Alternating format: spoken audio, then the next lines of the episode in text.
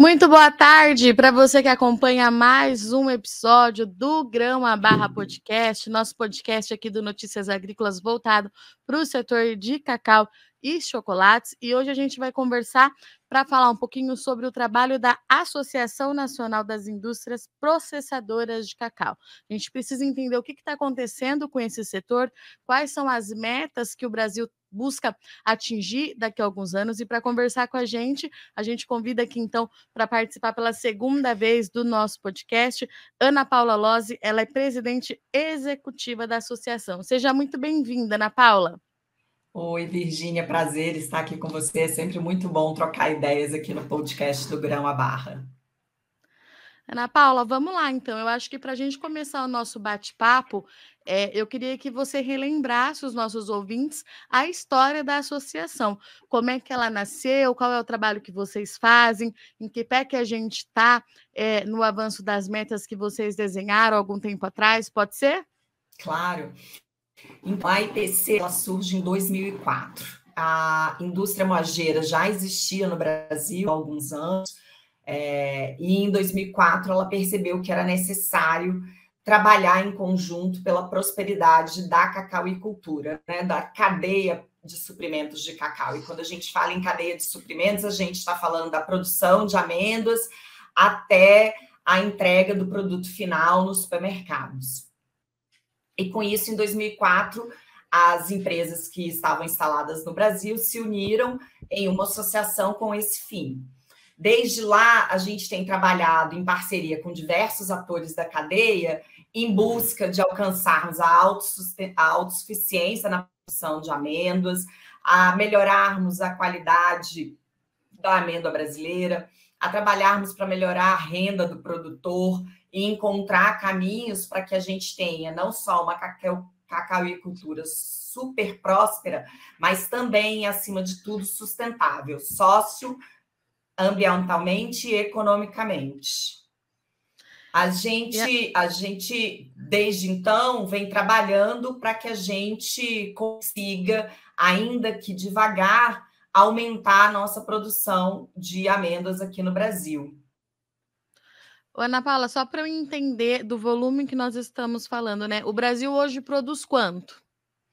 Olha, hoje a gente. Uma média, né? É, é, hoje a indústria mogeira ela recebe dos produtores nacionais, em média, 180, 190 mil toneladas. Nesse último ano, 2022, a gente teve um recebimento de um volume, volume maior, que chegou a 205 mil toneladas.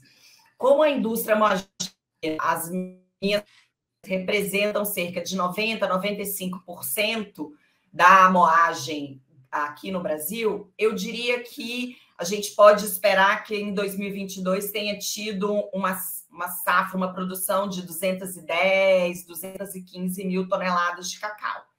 Quando a gente olha para o Parque Moageiro, que são as três associadas da IPC, mais outras empresas menores, a gente deve ter em torno aí de uma capacidade instalada de próximo de 300 mil toneladas de moagem. Então, a gente tem um gap entre o que, que a gente produz para o que a gente tem de, de capacidade instalada.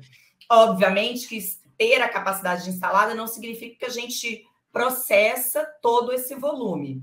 Tem sempre uma margem aí de ociosidade Hoje a média, e aí eu falo pelas linhas associadas, hoje a média de produção é 220 mil toneladas.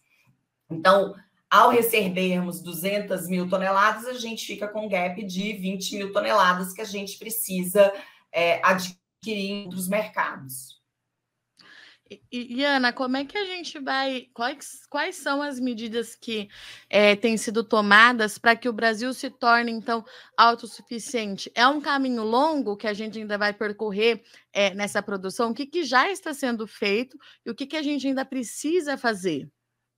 É, é um caminho longo. A gente não pode, a gente não vê resultado rápido nos últimos anos, algumas mudanças. É, desde 2018, o setor produtivo, a indústria, a indústria chocolateira, se uniu para patrocinar uma, uma iniciativa que chama Cocoa Action Brasil. Essa iniciativa ela tem por objetivo trabalhar várias frentes, especialmente a frente da sustentabilidade, da assistência técnica, do acesso ao crédito ao produtor, do, do fortalecimento do cooperativismo, é, da, da melhoria da condição de vida dos produtores, e todas elas perpassam por, por questões que no fim, vão impactar na produtividade do problemas que a gente tem no Brasil hoje, para que a nossa produção não seja autossuficiente, é a baixa produtividade que a gente tem no Brasil. A média aqui no Brasil é de 300 quilos por hectare, sendo que na Bahia existem regiões que ficam em 150 quilos por hectare, 200 quilos por hectare. Então, é uma média muito baixa. E e para melhorar a produtividade, a gente precisa fazer investimentos é, que não são tão exorbitantes, mas que, se feitos de forma contínua, vão trazer resultados. Então, o manejo da propriedade, a adubação correta, além disso, a gestão da propriedade é muito importante, né, para que tudo isso tenha um impacto positivo. E a gente já tem visto esse impacto, ainda que devagar, mas a gente tem visto esse impacto. Além do investimento nessas áreas já existentes, existem muitas novas áreas surgindo na produção de cacau. Então, a gente tem projetos em Minas, a gente tem projetos em São Paulo, é, no Ceará, a gente tem um projeto no oeste da Bahia de cacau irrigado a pleno sol. Então, a gente acredita, como indústria, que pelos projetos que estão entrando, pelos investimentos que estão sendo feitos, que a gente vai conseguir alcançar a autossuficiência, e aí, quando eu falo em autossuficiência, é produzir aí em torno de 300, 315, 320 mil toneladas nos próximos anos. Muito provavelmente em 3, 5 anos no máximo, porque essa, principalmente as novas áreas, elas vão começar a trazer resultados efetivos de fazer diferença na produção em três, cinco anos, que é o tempo que o produto começa a, a ser realmente produzido num volume que vai atender a indústria. Então, e a gente percebe que a cacauicultura nacional tem trazido interesses de diferentes atores. Então, muitos projetos internacionais que visam é, fomentar a recuperação de áreas degradadas na Amazônia, que visam é, preservar a Amazônia, elas olham para a cacauicultura como um, um, uma ferramenta importante nesse processo, porque o cacau na Amazônia ele é considerado planta nativa da região. Então, ele pode ser usado na recuperação de áreas degradadas. Então, o cacau, além de tudo, além de preservar, além de evitar queimadas, ele ainda recupera áreas degradadas e gera renda para o produtor. Ana, então, pelo que eu entendi, é, vamos ver se é isso mesmo. Vou pedir até para você repetir. Nós temos novas áreas de cultivo sendo explorados, como por exemplo em Minas Gerais e São Paulo, e isso dando certo é a partir disso e das ações sendo feitas já nos locais tradicionais que podem fazer com que o Brasil alcance essa meta de ser autossuficiente em até cinco anos, é isso? Isso, isso. A gente tem ah. os projetos, por exemplo, em São Paulo e na em Minas ainda são experimentais, né? Porque não é uma uhum. região tradicional de produção de cacau, mas são experimentos muito promissores. Já no oeste da Bahia, que também é considerado área não tradicional, porque é cerrado, o projeto já está mais avançado, já tem é, áreas produzindo cacau. E, e, o que tem mostrado ali é uma capacidade muito grande de produtividade alta, porque é, investimento em alta tecnologia, é, uma, um bom manejo da terra. Então, você tem ali áreas com potencial de produzir 2 mil quilos, 2 mil quilos e 500 por hectare. E isso, se você pensa que a média está entre 300, quando é muito uhum. boa, 600 quilos por hectare, é um, um, uma produção muito grande. Então, a gente acredita que todo é importante fazer todo esse esforço junto às áreas tradicionais, porque uhum. né, elas abastecem a, a, indústria há muitos anos e, e, e, são áreas importantes, então que a gente tem que continuar investindo nelas, é, ajudando os produtores a saírem de uma agricultura de subsistência para uma agricultura um pouco mais te tecnificada, com melhor manejo da terra e assim melhorar a produtividade dele, consequentemente a renda. Mas essas novas áreas também trazem um diferencial muito grande, porque são áreas que já chegam é, além da alta tecnologia, já chegam com todos os padrões de rastreabilidade, é, com todos os requisitos é, de sustentabilidade social, econômica, ambiental. Então, elas são importantes, inclusive, para mover a cacauicultura tradicional para um outro caminho cada vez mais próspero. Ana, eu acredito é, que nessas áreas onde está sendo implementado, é, a cultura já chega com tecnologia e com essas novas exigências de mercado, mas nessas outras áreas, então vocês estão fazendo um trabalho junto do produtor, é isso? Para que ele aplique novas tecnologias, o ESG é, na prática, como você já disse aqui na sua, na sua outra fala, né, que é importante que ele tenha isso acontecendo para ser uma cultura é, rentável, de impacto social positivo e ambiental também. É nessa linha que a gente tem que pensar? Isso, isso. A, cada indústria tem seus projetos de sustentabilidade de apoio ao produtor e cada uma delas atende seus produtores no âmbito competitivo. Na esfera pré-competitiva, que é quando a gente atua ali no Cocoa Action, que aí tem né, todas as todas as mojeiras, cinco, cinco chocolateiras ali trabalhando em conjunto, a gente tem ações. Então, a gente tem parceria com o Senar para assistência técnica e gerencial para o produtor. A gente tem um trabalho com cooperativas para poder fortalecer essas cooperativas. A gente construiu em coletivo um documento que chama Currículo de Sustentabilidade, que traz ali pontos que são essenciais para você ter uma, uma cacauicultura sustentável aqueles e indica quais são aqueles que são fundamentais, aqueles que não podem faltar de forma nenhuma, e aqueles outros que são importantes e que o produtor deve tentar alcançá-los com o tempo. Agora a gente está trabalhando na, no guia para implementar esse currículo de sustentabilidade. E o currículo é uma grande vitória da cadeia, porque foi o primeiro guia de boas práticas reconhecido pelo Ministério da Agricultura. Na, na primeira cultura, então, assim, é um diferencial, é o, o cacau, a cacauicultura, produzindo case de sucesso. A gente tem um outro trabalho também super importante de discussão, de promoção do trabalho decente na cacauicultura, uma parceria com a OIT, a Organização Internacional do Trabalho. E a gente já realizou workshops nos estados produtores, a gente vem discutindo quais as ações a gente vai implementar junto com o grupo. Nada é feito sozinho, isso é importante ficar claro, né? Não é a, indústria moageira ou a indústria chocolateira ou as duas indústrias, é um coletivo. Todas essas discussões se fazem com produtores, com o governo estadual, governo federal, com ONGs, com institutos de pesquisa. Então, todas essas cabeças pensando em prol da cacauicultura, dialogando em prol da cacauicultura.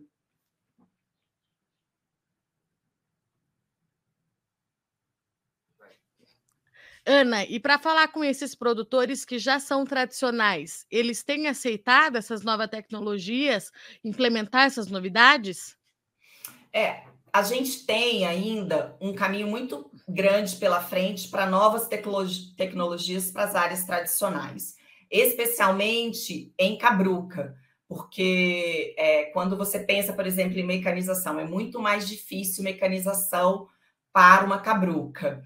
De qualquer modo, a gente tem discutido com startups quais são as tecnologias que podem ser acessíveis aos produtores.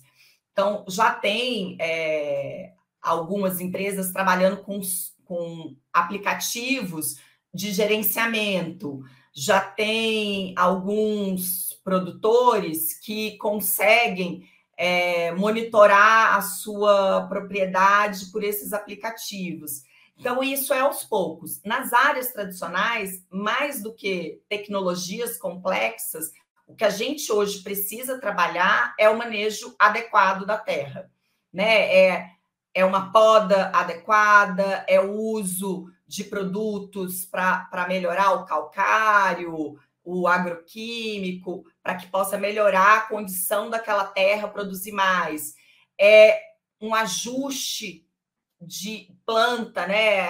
A, densidade maior ou menor, é, trabalhar melhor a, a proteção da, da propriedade, abrir mais ou, ou colocar mais sombra. Então, são questões que estão muito mais, perpassam muito mais pelo manejo do que por altas tecnologias. Mas a gente entende que é importante pensar em mecanização, porque hoje a cultura do cacau é muito pouco, é praticamente não tem mecanização, são poucas as propriedades que têm algum tipo de mecanização. Então, ainda é uma cultura muito manual. É, e esse é um dos nossos principais gargalos que a gente encontra e que a gente tem discutido em diferentes fóruns. É muito caro para mecanizar, Ana? Olha, é, vai depender. A gente é, é mais ou menos isso que eu estou tentando dizer. A gente ainda não tem equipamentos é, que consigam atender todas as demandas de uma produção de cacau. Então, hoje, por exemplo, a gente sabe que existe uma máquina para descascar o cacau, mas ela é, foi construída por um produtor ou algo assim, e ela é usada nessa propriedade. Parece muito interessante, mas não é algo que já é comercial. Então, o que a gente tem pensado e discutido com a CEPLAC, mesmo dentro da ABCAB, da IPC, é como é que a gente pode promover que empresas se interessem em produzir equipamentos focados no cacau. Então, por exemplo, é, no final do ano passado, tanto a IPC quanto a Bicab patrocinaram uma premiação do Ministério da Agricultura para inovação. Então, foram startups que apresentaram projetos que visavam resolver alguns temas. Então, é, a melhora da qualidade, a previsão de safra, ou a melhor classificação do cacau. Então, tinha diferentes objetivos. E essas startups apresentaram seus projetos. Então, tem projetos muito interessantes, ainda incipientes, mas muito interessantes. Os que ganharam receberam um prêmio em dinheiro para poder investir mais. E a gente tem um esforço para que essas empresas possam apresentar seus projetos para outras empresas que possam se interessar e patrocinar em desenvolver esse projeto, esses projetos. É, Iana, dando isso tudo acontecendo, né, funcionando daqui cinco anos, a exportação é uma meta do setor também? Olha, a gente acredita que a indústria mojeira, com a autossuficiência, ela pode aumentar a sua moagem num volume muito maior do que tem aumentado nos últimos anos. Então, nos últimos anos, a gente tem crescido 2%, 3%, 5% em anos melhores. Mas a gente tem um potencial instalado aqui muito grande. Mas também temos que aproveitar a exportação, né? Os produtores precisam se preparar para acessar o mercado exportador.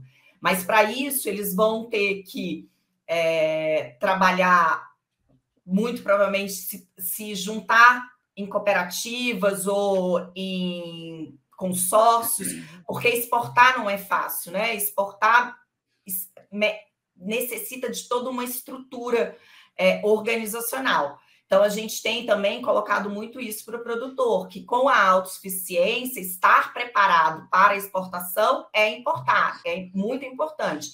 Ainda que não seja uma, um alto volume exportado, a exportação pode ser uma alternativa para ganhos melhores. E Ana, falando um pouquinho de consumo aqui no Brasil, pelo que eu entendi é, das minhas pesquisas, nós somos o quinto maior consumidor do mundo, é isso mesmo? É o quinto maior consumidor do mundo de chocolates. De chocolates.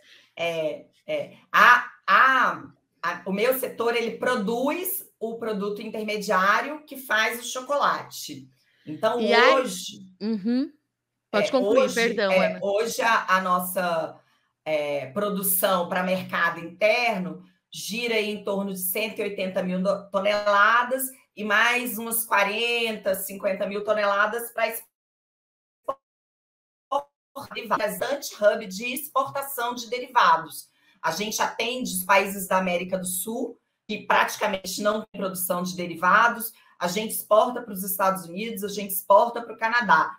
Então, a indústria brasileira, ela não só produz para atender o mercado interno, como ela também ela produz para exportar, ou seja, para gerar mais FISA para o país, porque quando a gente exporta um produto agregado, o valor é maior do que exportar o produto primário. Então, exportar derivado é mais vantajoso do que exportar a matéria-prima. Legal. Ana, para a gente encerrar, então, é, para 2023, né? O que, que tem aí é, como prioridade para a associação? O que, que vocês vão trabalhar forte dentro de tudo isso que você é, acabou de nos contar, explicar aqui para a gente? Qual é a pauta prioritária para vocês?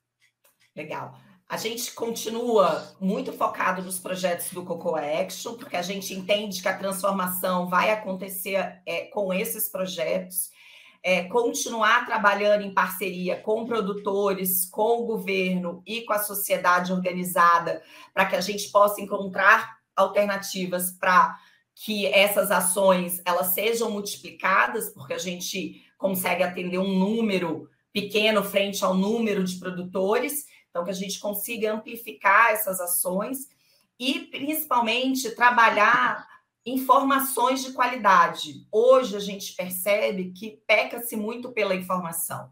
Então a IPC está lançando um projeto que chama Educacau, que vai trazer informação de qualidade sobre a cadeia de suprimentos de cacau. Então, sobre a produção, sobre a moagem, sobre a indústria chocolateira, para tentar desmistificar informações que parecem reais, mas não a são. Então, a gente tem dois focos, né? Os nossos projetos, junto com o Coco Action, e o nosso projeto de educação, que a gente acha que é fundamental.